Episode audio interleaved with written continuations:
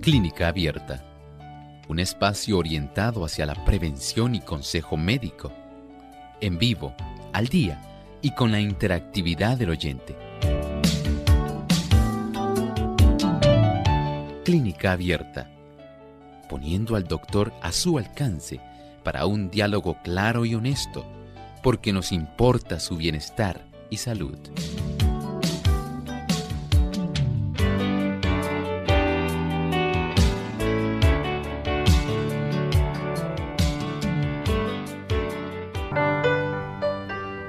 Se piensa que es una enfermedad autoinmunitaria que el cuerpo, ¿verdad? Eh, ataca y destruye por error el tejido corporativo sano.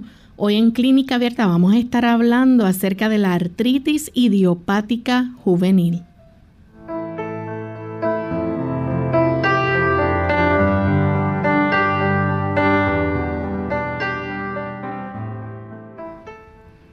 Saludos amigos de Clínica Abierta, nuevamente estamos aquí para compartir con ustedes en otra edición más donde nos importa su bienestar y salud y queremos compartir este tema interesante en el día de hoy con cada uno de ustedes. Así que agradecemos la fiel sintonía que nos brindan y esperamos que puedan disfrutar de nuestro programa en el día de hoy. También queremos enviar saludos cordiales y nos sentimos muy contentos de tener una gran audiencia que nos está siguiendo en el lindo país de España. Y es que apenas recién, ¿verdad? Nos enteramos que tenemos muchos oyentes en España. Normalmente saludamos allá los que nos escuchan a través de Seven Day Radio Virtual y Ondas de Plenitud.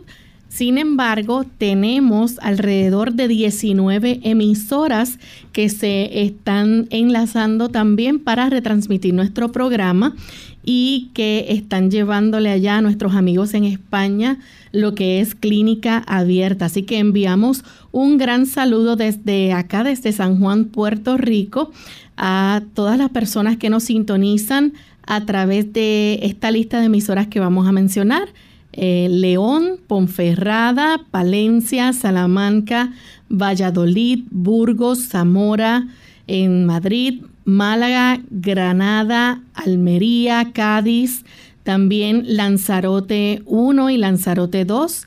Eh, y las emisoras también que están en Asturias, Gijón, en Coruña, Alicante, Alcoy y Elche. Así que para todos nuestros amigos allá en España que nos sintonizan. Esperamos que este programa pueda ser de gran bendición y le damos una cordial bienvenida a esta gran familia de Clínica Abierta. Claro, por supuesto, estamos felices de contar con tan selectos amigos ibéricos y agradecemos el que ellos puedan también estar en contacto con nosotros nos complace tenerles también como parte de esta gran familia de buenos amigos que ya tenemos de diferentes latitudes y qué bueno que ustedes también se añaden. Deseamos que ustedes también puedan participar de nuestro programa de una manera interactiva, tal como lo hacen otros amigos de una manera consuetudinaria. Así mismo. Bien, y estamos listos entonces para compartir el pensamiento saludable de hoy. Además de cuidar tu salud física, cuidamos tu salud mental. Este es el pensamiento saludable en clínica abierta.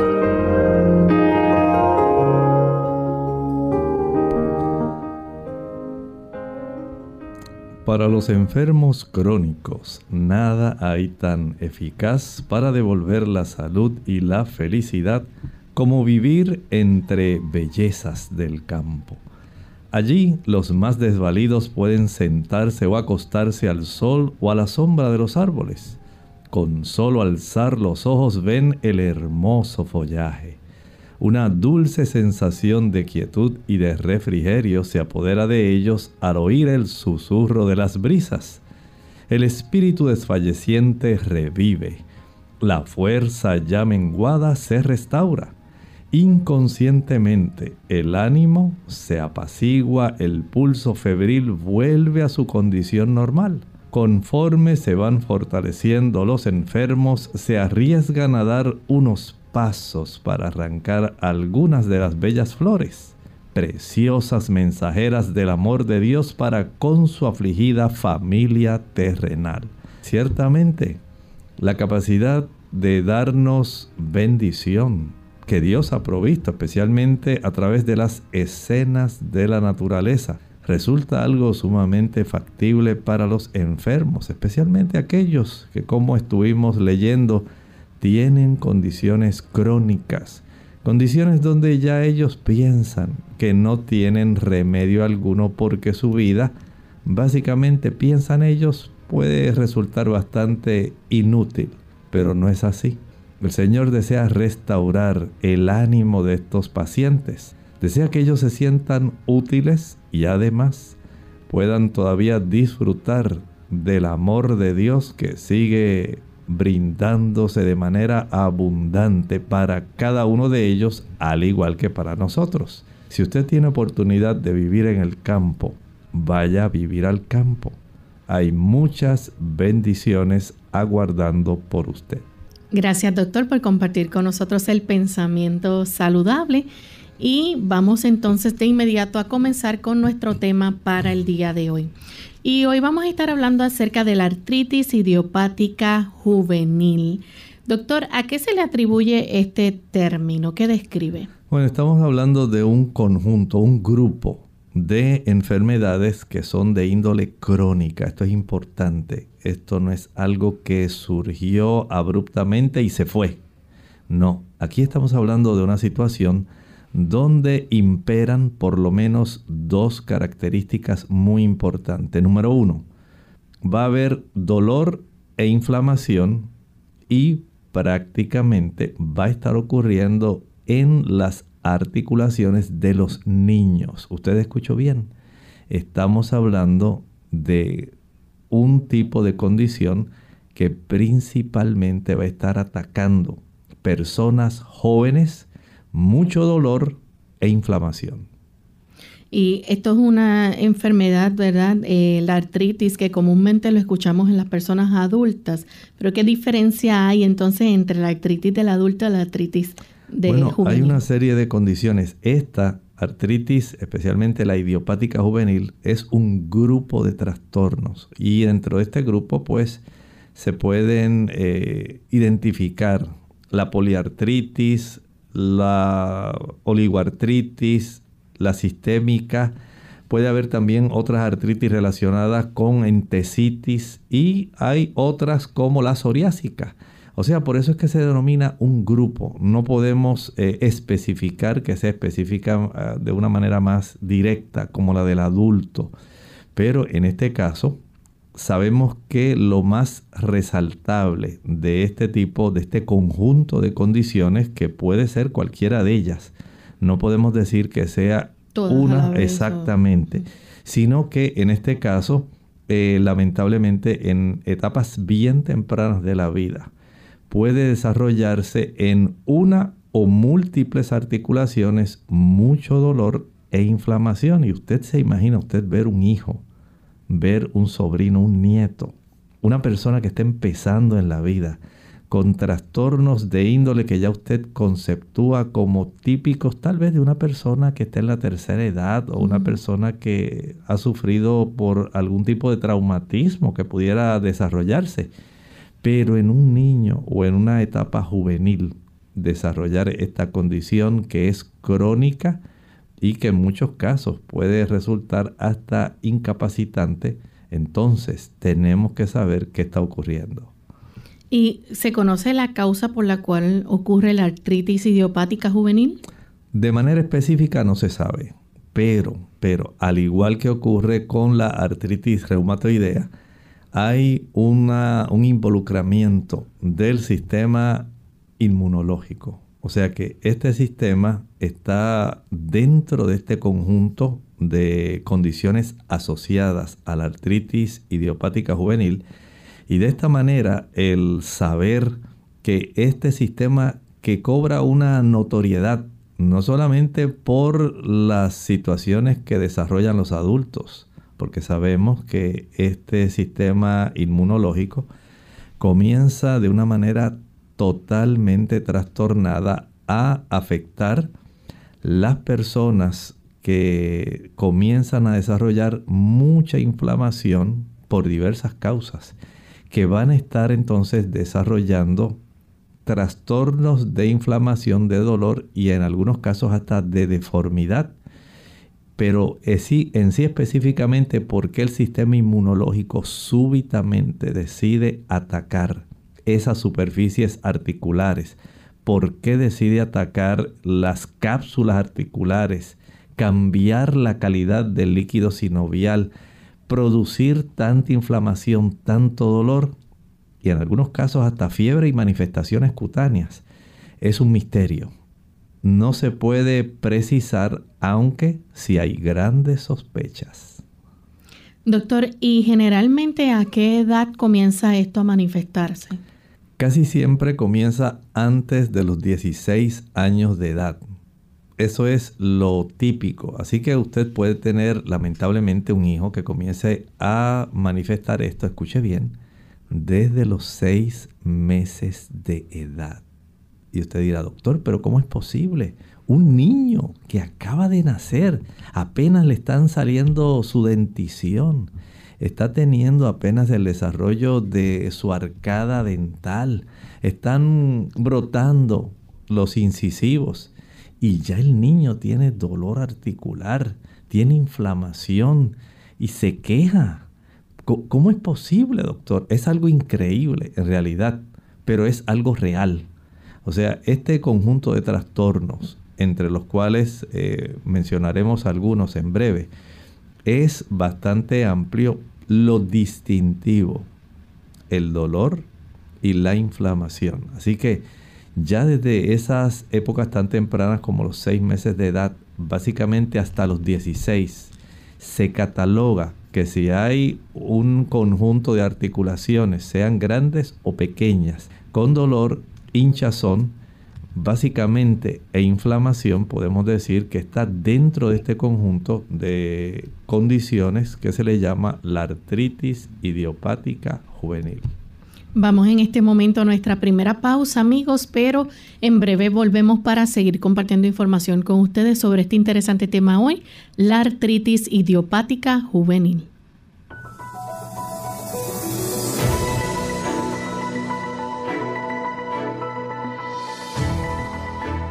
El alimento que combate enfermedades. Los cereales, las frutas carnosas, las oleaginosas y las legumbres constituyen el alimento escogido para nosotros por el Creador. Preparados del modo más sencillo y natural posible, son los comestibles más sanos y nutritivos. Elena G. de White, Consejos sobre el régimen alimenticio, página 433.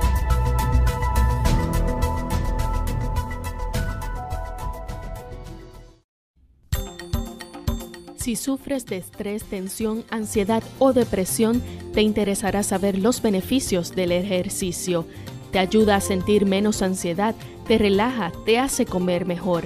Estudios recientes revelan que cuando los grupos musculares grandes se contraen y relajan repetidamente, el cerebro recibe una señal para liberar neurotransmisores específicos, lo que te hace sentir más relajado y alerta. La sorprendente respuesta para el dolor de artritis es sencillamente ejercicio.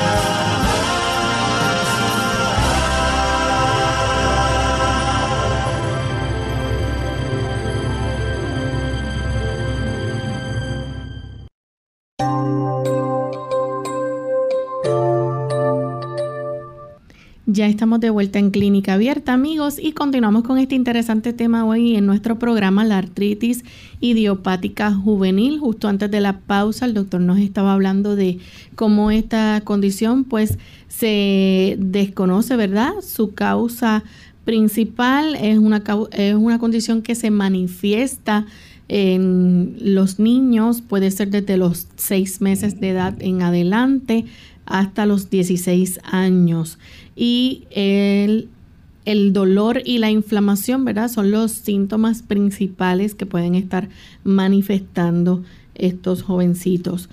Doctor, aparte de eso, ¿verdad? Nos gustaría que nos hablara un poco acerca entonces de la agrupación de, de esas eh, diferentes trastornos, ¿verdad? Que podemos encontrar en este tipo de artritis idiopática juvenil.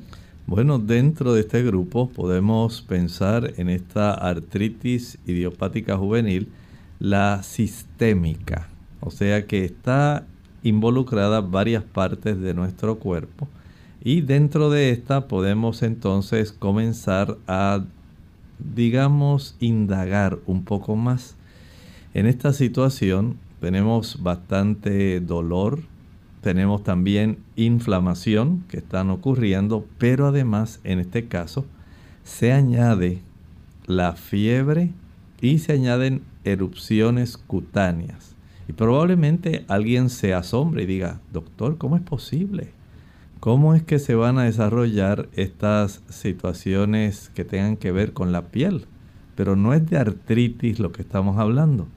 Bueno, tendemos a pensar solamente que las manifestaciones de daño que pueda producir la artritis idiopática juvenil se limitan más bien a el aspecto articular, pero no necesariamente.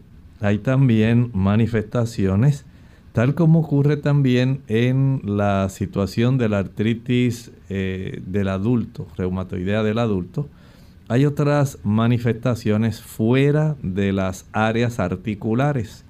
Y de esta manera entonces eh, vemos cómo este sistema inmunológico que está totalmente trastornado va a dar esta oportunidad de que además de afectar las articulaciones, puede estar también afectando áreas como la piel. Vean cómo el trastorno es, digamos, un ataque múltiple vamos a decir, en ámbito de guerra por diferentes flancos, ¿verdad que sí? Y no solamente ataca articulaciones, esta en particular, la sistémica, va a estar entonces produciendo bastante fiebre, al igual que facilita el desarrollo de estas condiciones de erupciones cutáneas que no son alguna dermatitis sencilla, un eczema, Estamos hablando de una manifestación de ataque de nuestro sistema inmunológico a nuestra piel, que es otro tejido. Así que por un lado se ataca el tejido articular y por el otro también se ataca en esta artritis idiopática juvenil sistémica, se está atacando también la piel con un agravante. Aquí ahora entonces tenemos el problema donde hay bastante fiebre y esto resulta bastante eh, común, aunque en este, esta variante, este, este, digamos, miembro del conjunto de lo que constituye la artritis idiopática juvenil, porque dijimos que es un conjunto de condiciones, esta en particular podemos decir que es la menos común, pero es la más severa. Vean entonces cómo eh, me imagino un niño que tenga este tipo de situación, podemos decir que tiene la suerte de ser, vamos a decir, de los que menos se puede presentar este problema, pero lamentablemente va a ser la que más dolor, más hinchazón, más fiebre y sabemos que cuando la fiebre ataca a un niño lo agobia. Si agobia a un adulto, le quita el ánimo, lo opaca en realidad su calidad de vida. Piense usted lo que ocurre con un niño. ¿Y qué padre quiere ver un niño así totalmente desconectado de la realidad de lo que beneficia a otros niños que brincan, saltan y juegan. Entonces usted tener un niño que esté en esta condición con fiebre, dolor articular, inflamación, articular, además entonces es sumamente severo, ¿verdad? Para este niño y de esta manera entonces eh, se convierte en una situación difícil para el niño y para los padres. También entonces dentro de este eh, grupo de trastornos podríamos decir que está también la poliartritis. Sí, estamos hablando aquí de eh, una de las manifestaciones que puede estar involucrando varias articulaciones que pueden ser articulaciones grandes, como ocurre con las de la cadera, que pueden ser eh, las articulaciones de nuestras vértebras. Saben ustedes que hay bastante daño en nuestras vértebras también cuando se desarrolla la osteoartritis, que no es tan común en los niños, sí en el adulto, pero es solamente para resaltar el hecho de cómo se afecta hasta nuestras articulaciones vertebrales. Tenemos unos apófisis articulares de nuestras vértebras que van a sufrir y entonces ya usted puede tener idea del dolor que se va a estar manifestando con los movimientos.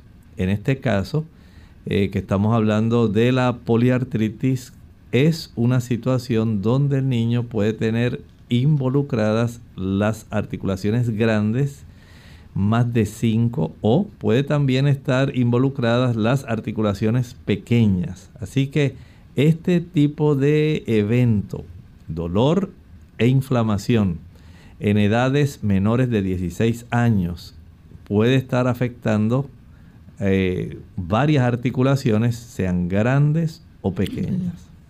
También está la oligoartritis, esta se describe como persistente.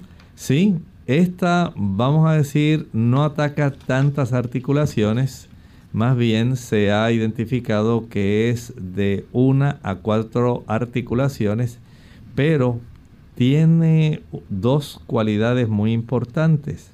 Una es que ataca por lo regular a las muñecas o las rodillas, o sea, dos áreas que son básicas, ¿verdad? Para que cualquier persona pueda tener una vida lo más eh, fácil porque si usted se le afectan sus muñecas, entonces usted va a tener bastante problemas para realizar cosas con sus manos. Si a usted se le afectan las rodillas, entonces usted va a tener problemas de movilidad.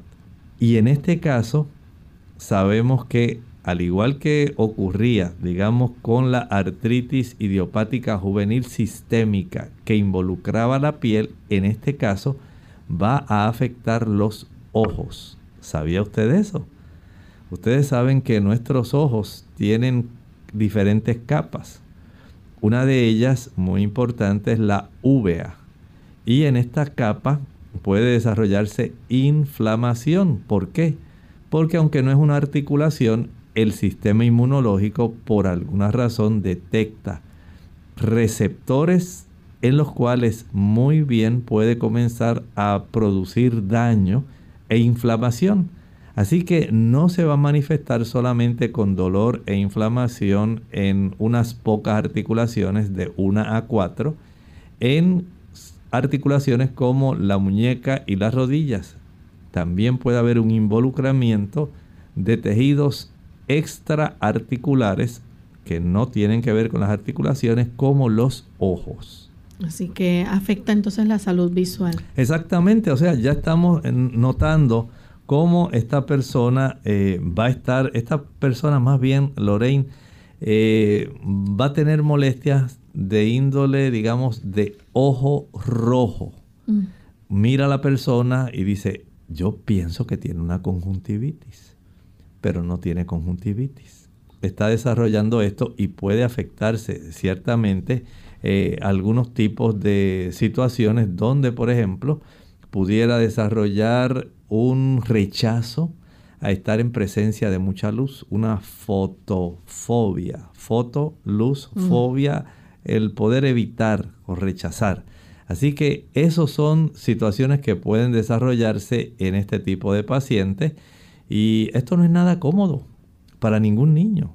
Qué bueno que podemos saber estas cosas. Y si usted comienza a notar que en alguno de sus niños o sus sobrinos, su nieto, está este tipo de situación que se está manifestando, busque ayuda cuanto antes. Tenemos también dentro del grupo de trastornos eh, la artritis relacionada con la entesitis. Eso quiere decir que comienza a ponerse mucho más tieso, más menos capacidad de movilidad, menos capacidad de flexibilidad. Exactamente, pierden flexibilidad. Esta persona o este niño o este joven comienza entonces a tener bastantes problemas, especialmente en esa articulación que es la sacroiliaca. Son áreas de articulaciones que casi nunca pensamos en ellas ni hablamos en ellas porque no tienen un aspecto de flexibilidad y movilidad como ocurre, por ejemplo, para las de la zona lumbar, torácica, cervical. Estas articulaciones sacroiliacas son básicamente más rígidas, pero tienen cierto grado de movilidad que en estos casos van a dificultar el que el joven pues se pueda sentir bien. Usted se imagina cuando usted se sienta que usted tiene que apoyar esa parte sacroiliaca en la región glútea. Y si usted tiene dolor en esa área, mm. ¿usted cree que va a estar mucho tiempo sentado o va a estar mucho tiempo parado? Por lo tanto, tiene cierta semejanza con otro tipo de artritis que se da en el adulto, que se llama la espondiloartritis. ¿verdad? Hay una rigidez en cuanto a la capacidad de flexibilidad, pero no es solamente la rigidez, es el dolor y la inflamación, que eso es lo que más tiende a agobiar, especialmente a los niños. Doctor, y entonces también, eh, por último, podemos hablar de la artritis psoriásica como parte de los trastornos. Exactamente. Así como vimos en la el primer miembro de este grupo, que era la artritis idiopática juvenil sistémica. Aquí nuevamente tenemos otra manifestación que ocurre en nuestra piel. Tenemos el sistema inmunológico afectando articulaciones, produciéndoles dolor e inflamación. Y además, como si fuera poco, comienza a manifestar trastornos dermatológicos donde el ataque del sistema inmunológico comienza a facilitar el desarrollo de placas de enrojecimiento que se elevan por sobre lo que es la superficie normal de la piel, acompañado de escamas pruriginosas que pican. Y esta persona pues estéticamente comienza a preocuparse. Imaginen ustedes un niño, tiene dolor, inflamación, no puede moverse adecuadamente, pero además, como si fuera poco, entonces tiene unas señales visibles de un daño adicional que está produciendo el sistema inmunológico y desarrollando esta condición que básicamente se puede decir que es autoinmune. De ahí entonces que el problema que se va a manifestar en la piel, entonces ya preocupa todavía más a los padres porque el niño además de tener dolor e inflamación articular, ahora tiene parches, áreas mm. en la piel que puede ser digamos en el antebrazo, en la región del codo, puede ser en la región pretibial, en la zona de nuestras rodillas, pero hay ocasiones cuando la psoriasis puede manifestarse en la zona de implante del cabello al frente o atrás en la línea occipital o la línea eh, frontal, pero puede manifestarse también, digamos, en la zona abdominal o en la zona de los muslos. O sea, no hay de una manera, digamos, específica donde usted pueda decir, ah, pues la artritis le va a salir en la articulación donde le duele, en la miembro donde la articulación le duele, no. Puede salir en otras partes porque el sistema inmunológico es el que decide qué área de la piel, además de qué articulación va a estar atacando. Y, pueden tener enfermedades en las uñas también. Sí, se, se trastornan. Recuerden que las condiciones autoinmunes como son situaciones que van a afectar nuestro conjunto de células que nos defienden, que producen sustancias que se encargan de esto, al estar circulando totalmente, van a afectar áreas como la, el área de crecimiento de nuestras uñas, especialmente en la zona de la lúnula y de la raíz de nuestras uñas, y esto va a producir una deformidad en las uñas de la persona que se observa en algunos pacientes con psoriasis, no todos. Eh, además de la manifestación que tienen en la superficie de la piel, tienen cambios también en la calidad de la superficie de sus uñas. Bien, vamos en este momento a hacer nuestra segunda y última pausa, amigos. Cuando regresemos vamos a hablar sobre los síntomas y también si ustedes tienen preguntas las pueden compartir con nosotros. Ya volvemos artritis. Hola, les habla Gaby Zabalúa Godard con la edición de hoy de Segunda Juventud en la Radio, auspiciada por AARP. 70 millones de estadounidenses sufren de alguna forma de artritis, una enfermedad sin cura. Algunos medicamentos que se recetan implican ciertos riesgos, pero los médicos sugieren que tu propio programa de ejercicios puede reducir dos de los efectos más problemáticos de la artritis, el dolor y el cansancio. Y esto es lo que sugiere la Clínica Mayo. Antes de empezar, consulta a tu médico como medida de precaución, entonces comienza lentamente. Muévete a un ritmo lento y constante, sin rebotar. Si tienes algún dolor nuevo en tus articulaciones, detente.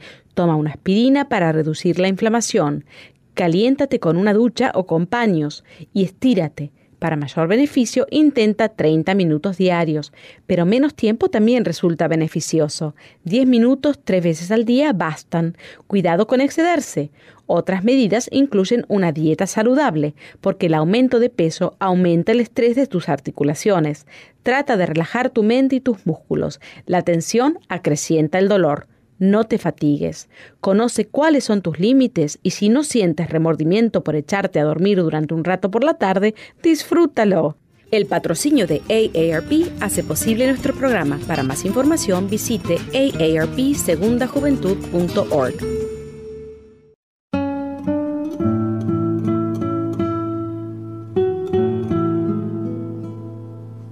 Las mentiras vuelan, pero la verdad perdura.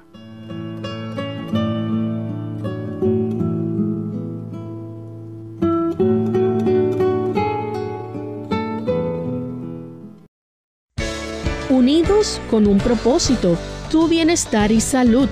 Es el momento de hacer tu pregunta llamando al 787-303-0101 para Puerto Rico, Estados Unidos 1866 920-9765 y llamadas internacionales al 787-763-7100 o al 787-282-5990. Clínica Abierta, trabajando para ti.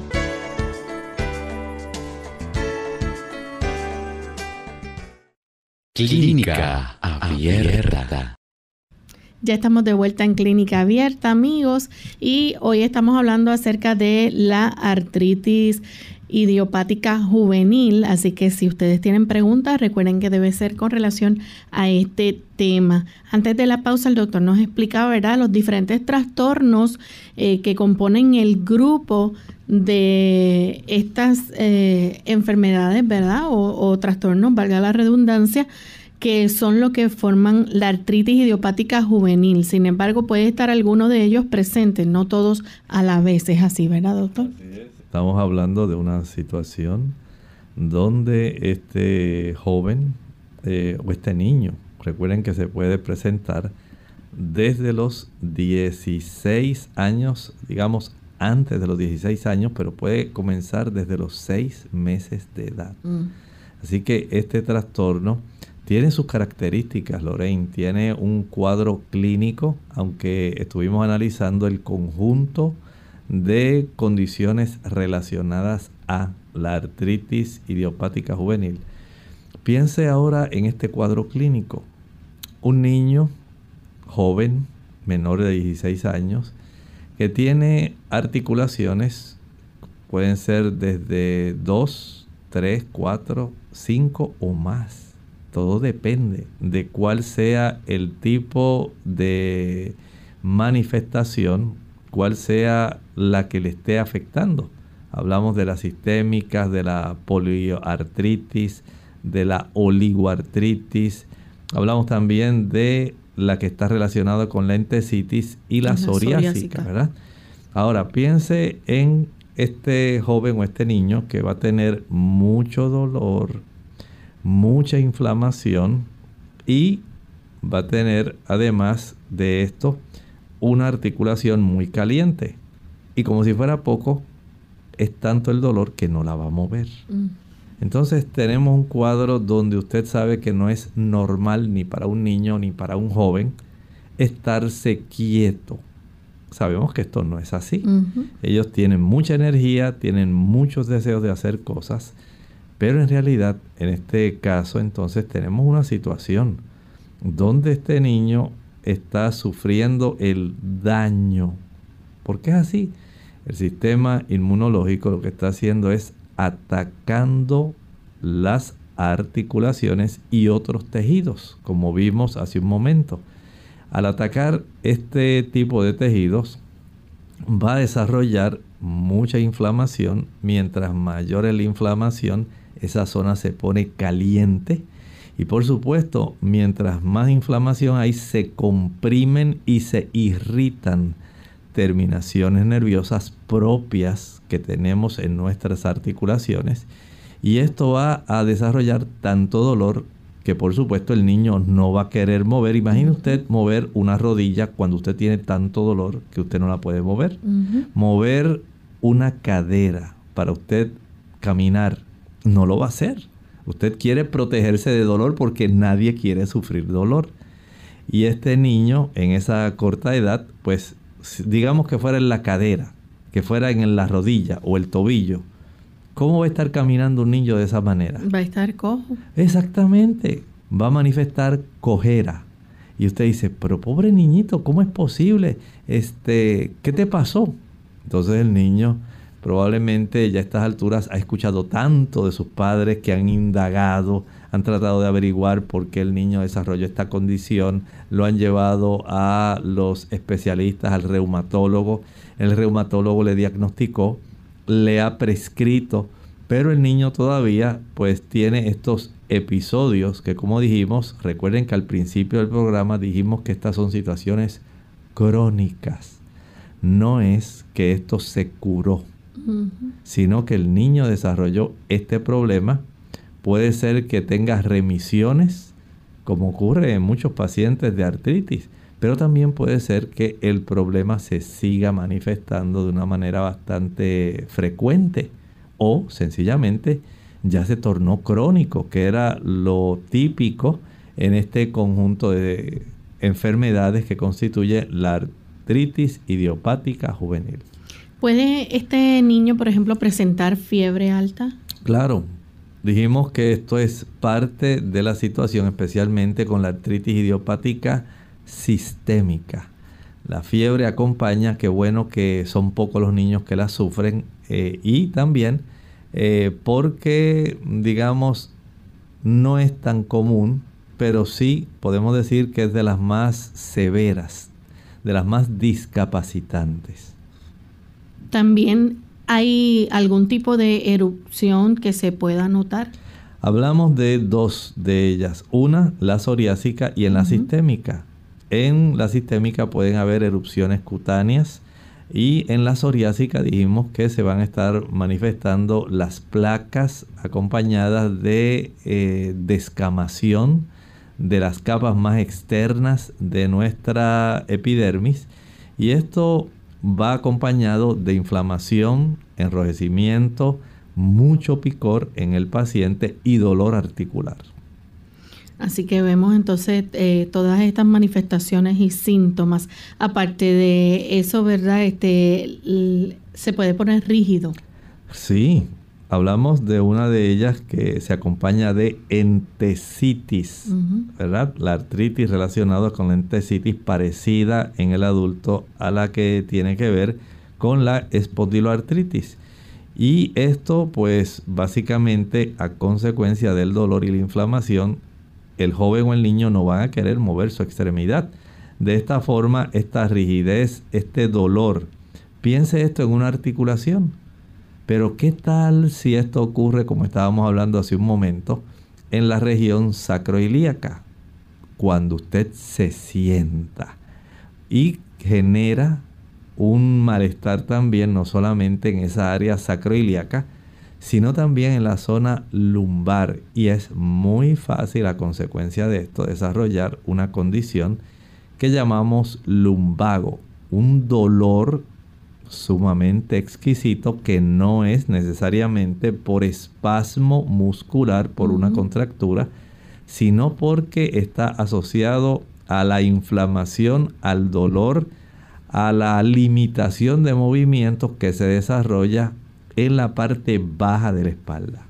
Doctor, y aparte de eso, ¿verdad? Pueden manifestar, manifestar algún tipo de, de síntoma como por ejemplo que se le inflamen los ganglios linfáticos. Así es, puede ocurrir. Recuerden que nuestros ganglios linfáticos básicamente están continuamente eh, llenos de la linfa y la linfa transporta muchos linfocitos. Son células blancas.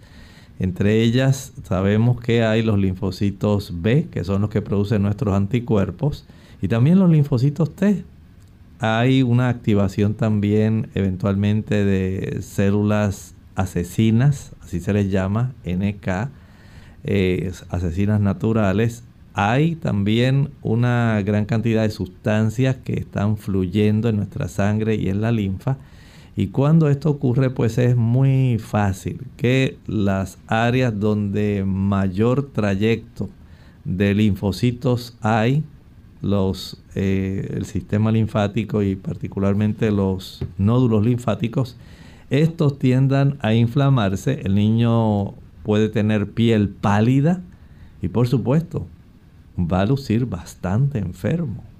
Recuerden que si se acompaña de fiebre, entonces el niño va a lucir todavía peor. Bien, así que eh, la, artritis, idiopática juvenil puede causar también eh, problemas, eh, como ya vimos, ¿verdad? En la salud visual, entre ellos, ¿pueden mencionar algunas? Hay algunos. La uveitis es uno de ellos, la inflamación de la uvea, la iridociclitis y la iritis especialmente afectan las áreas del iris, el cuerpo ciliar, eh, y esto tiene que ver entonces con cuánta molestia los, eh, digamos, pacientes afectados por esto van a manifestar, como estábamos comentando hace un momento, eh, ojos rojos. Además de esto van a tener esa, van a rehuir, van a tener ese tipo de situación de fotofobia donde van a rehuir, estar ahí expuestos a, la luz. Y no porque tengan migraña. Sabemos que hay muchas personas que padecen de migraña que tienen fotofobia. Pero en este caso, más bien es por la inflamación por, que afecta la iritis o el desarrollo de iridociclitis. Ustedes se imaginan cuando ocurre eso y el cuerpo ciliar tiene que facilitar la dilatación o el cierre, la estrechez, la midriasis o la miosis de nuestra pupila para regular la cantidad de luz que entra le va a producir mucha molestia y mucho dolor porque está inflamado. Esa zona del ojo se ha inflamado y va entonces a desarrollar este problema. Añádale a ello entonces los cambios en la visión a consecuencia de estos trastornos de inflamación que ocurren dentro de nuestros ojos. Bien, tenemos a Xiomara de Rivas a través del Facebook. Ella dice que tiene una niña de 8 años padece de dolor en los huesos de los pies, pero cuando comenzó a caminar, eh, dice que cuando la agarraban de los brazos siempre se le dislocaban los goznes de los brazos y quiere que le recete algún remedio natural para esto. Es de Nicaragua. Gracias. Pudiera ser necesario que usted la lleve a una revisión por una razón. Hay situaciones articulares donde la cápsula articular por trastornos del colágeno eh, facilita que pueda estar esa articulación y los ligamentos asociados a la misma puedan estar mucho más laxos, más estirados. Y esto puede facilitar el que haya estas luxaciones en, estos, eh, en estas articulaciones. Y pudiera haber algún componente genético en esto, de tal manera que aquellos movimientos que ustedes entiendan que le facilitan a la niña el que tenga esta situación donde sufra de luxación, entonces ya debe evitarse porque no deseamos que esto ocasione bastante molestia. La reducción de este problema de luxación del hombro eh, causa bastante molestia y dolor, aun cuando se hace frecuentemente en una sala de urgencias, en una sala de emergencias, y es relativamente sencillo. No crea que resulta tan fácil para el paciente eh, tolerar este tipo de reducción de la zona articular para llevarla a su ubicación original. Resulta bastante doloroso, eh, pero sí se identifica si hay algún tipo de condición que facilite el tener este tejido más estirado, más laxo, como algunos síndromes que ocurren eh, que pudieran estar facilitando esto. Entonces hay que indagarlo y saber qué está ocurriendo. Igual si hay necesidad entonces de ayudar a esta persona con eventualmente una cirugía para facilitar un acortamiento de algunos de estos eh, tendones o ligamentos, pues pudiera considerarse esta situación. Tenemos también a Martina Severino a través del Facebook desde España nos pregunta cómo entonces se puede tratar este trastorno. Bueno, este trastorno, como estamos hablando, es una situación que tiene mucho que ver con el aspecto de trastornar nuestro sistema inmunitario. Y desde ese ángulo, aunque no se sabe una causa específica, generalmente podemos colaborar ayudando porque si hubo, digamos, factores predisponentes en el momento de la concepción, ya entonces esto pudiera ocurrir. Pero si es porque se desarrollaron eventualmente desde la niñez, entonces ya tenemos otras causas. Pudiera haber unos factores genéticos que sencillamente eh, se desencadenaron. Nosotros tenemos en nuestros eh, cromosomas en las áreas que corresponde a cada ubicación, a cada locus, así se le llaman, de donde están nuestros genes, esa ubicación específica, tienen a su vez un tipo de protección adicional, un interruptor que facilita que un gen se encienda o se apague. Eso es una ciencia que está totalmente en desarrollo se llama la epigenética. ¿Qué factores heredados o adquiridos pueden facilitar el que se desarrolle metilación o no se desarrolle metilación para que un gen se exprese o no? Y dé lugar, por ejemplo, a que se desencadene un proceso que active el sistema inmunológico de una manera totalmente anormal para que entonces se trastorne una articulación o un conjunto de articulaciones y otros tejidos extraarticulares para que esto se desarrolle. Por eso decía que no se sabe la causa, pero sí sabemos que hay factores que pueden desencadenar el desarrollo de artritis. Pensemos, por ejemplo, lo que voy a mencionar ahora ocurre más en el adulto pero se pudiera extrapolar a la artritis idiopática juvenil, por ejemplo.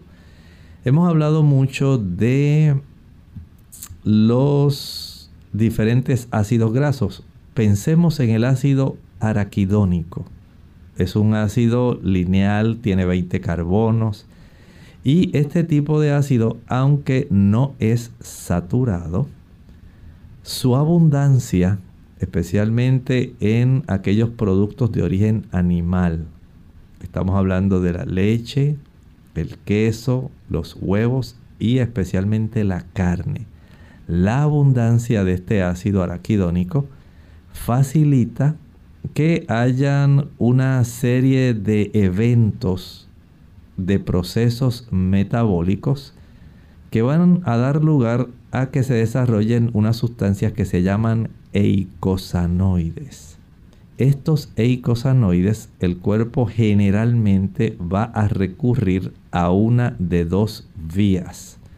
Una vía que se va por el lado de los leucotrienos y otra vía que se va por el lado de las prostaglandinas. Por cualquiera de ambas vías puede haber el desarrollo de sustancias que son proinflamatorias y esto tiene que ver mucho entonces con nuestro sistema inmunológico. ¿Por qué células blancas van a facilitar que se desarrollen los leucotrienos? ¿Por qué se van a formar prostaglandinas inflamatorias como la PGE2?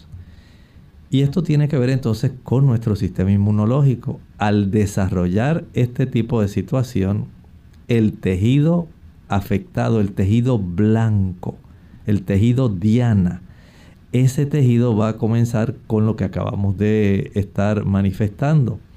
El desarrollo de dolor, hinchazón, inflamación, calor, limitación de movimiento. Pero lo básico fue que hubo un, un digamos, se apretó el gatillo, se desencadenó el que haya una serie de procesos en la epigenética con la metilación o la falta de la metilación que encendieron este tipo de mecanismo para que se exprese un gen y el metabolismo de ciertas sustancias, especialmente de nuestras células blancas, se trastorne, se facilite este proceso inflamatorio y entonces ocurre el daño que lamentablemente el médico trata de aliviar, porque en este caso, cuando por ejemplo nosotros pensamos por la vía de la ciclooxigenasa, donde se forman las prostaglandinas,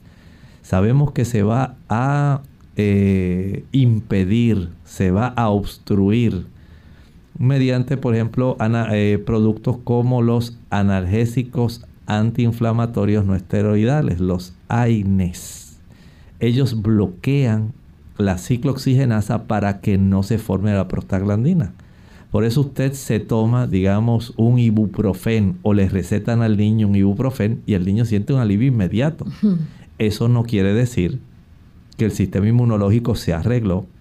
No quiere decir que no se va a seguir desarrollando un evento de inflamación y no quiere decir que la artritis se le fue.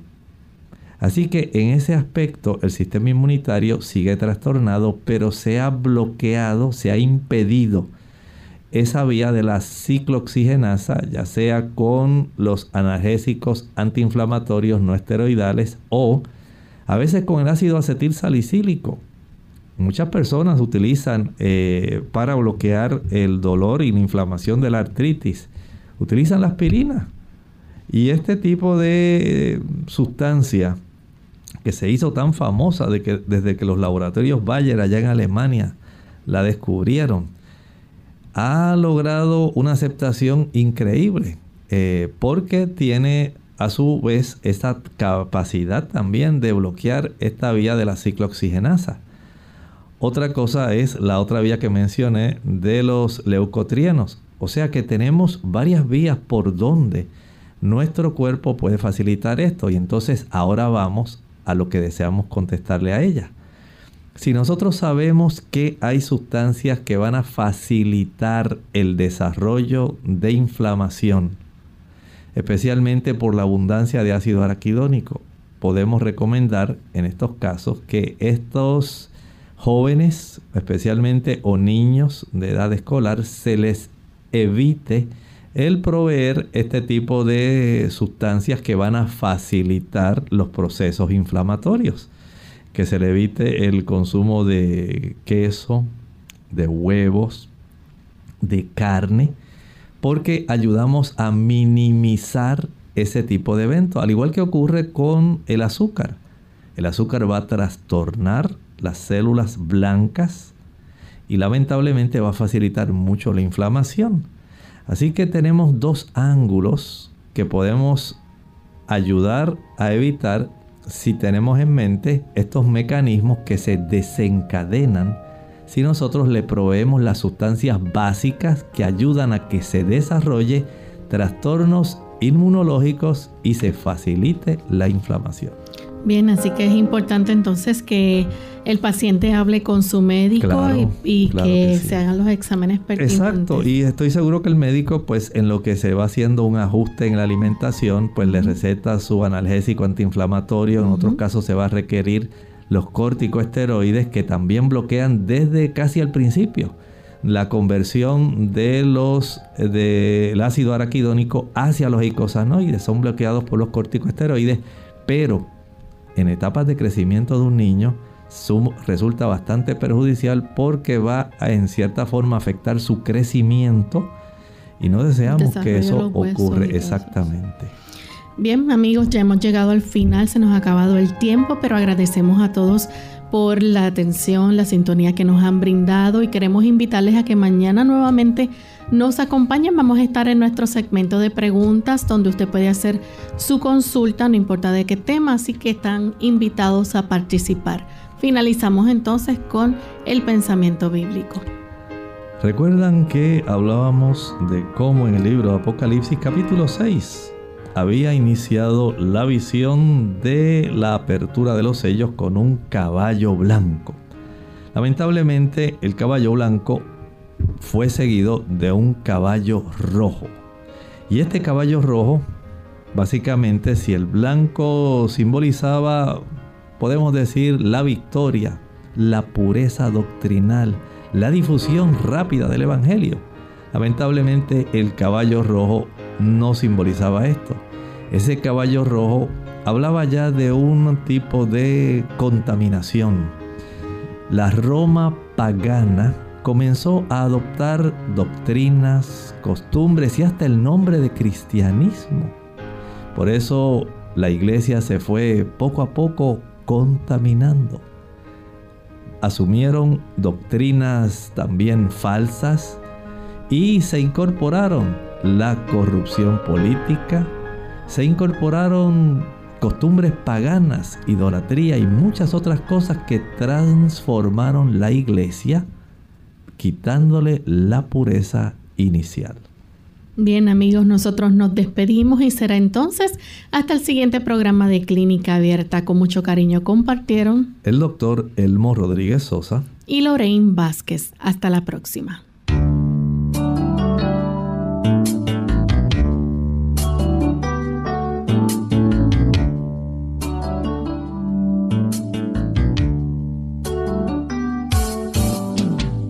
Abierta. No es nuestra intención sustituir el diagnóstico médico. Antes de poner en práctica cualquier consejo brindado en este programa, usted debe consultar con su médico. Hasta la próxima.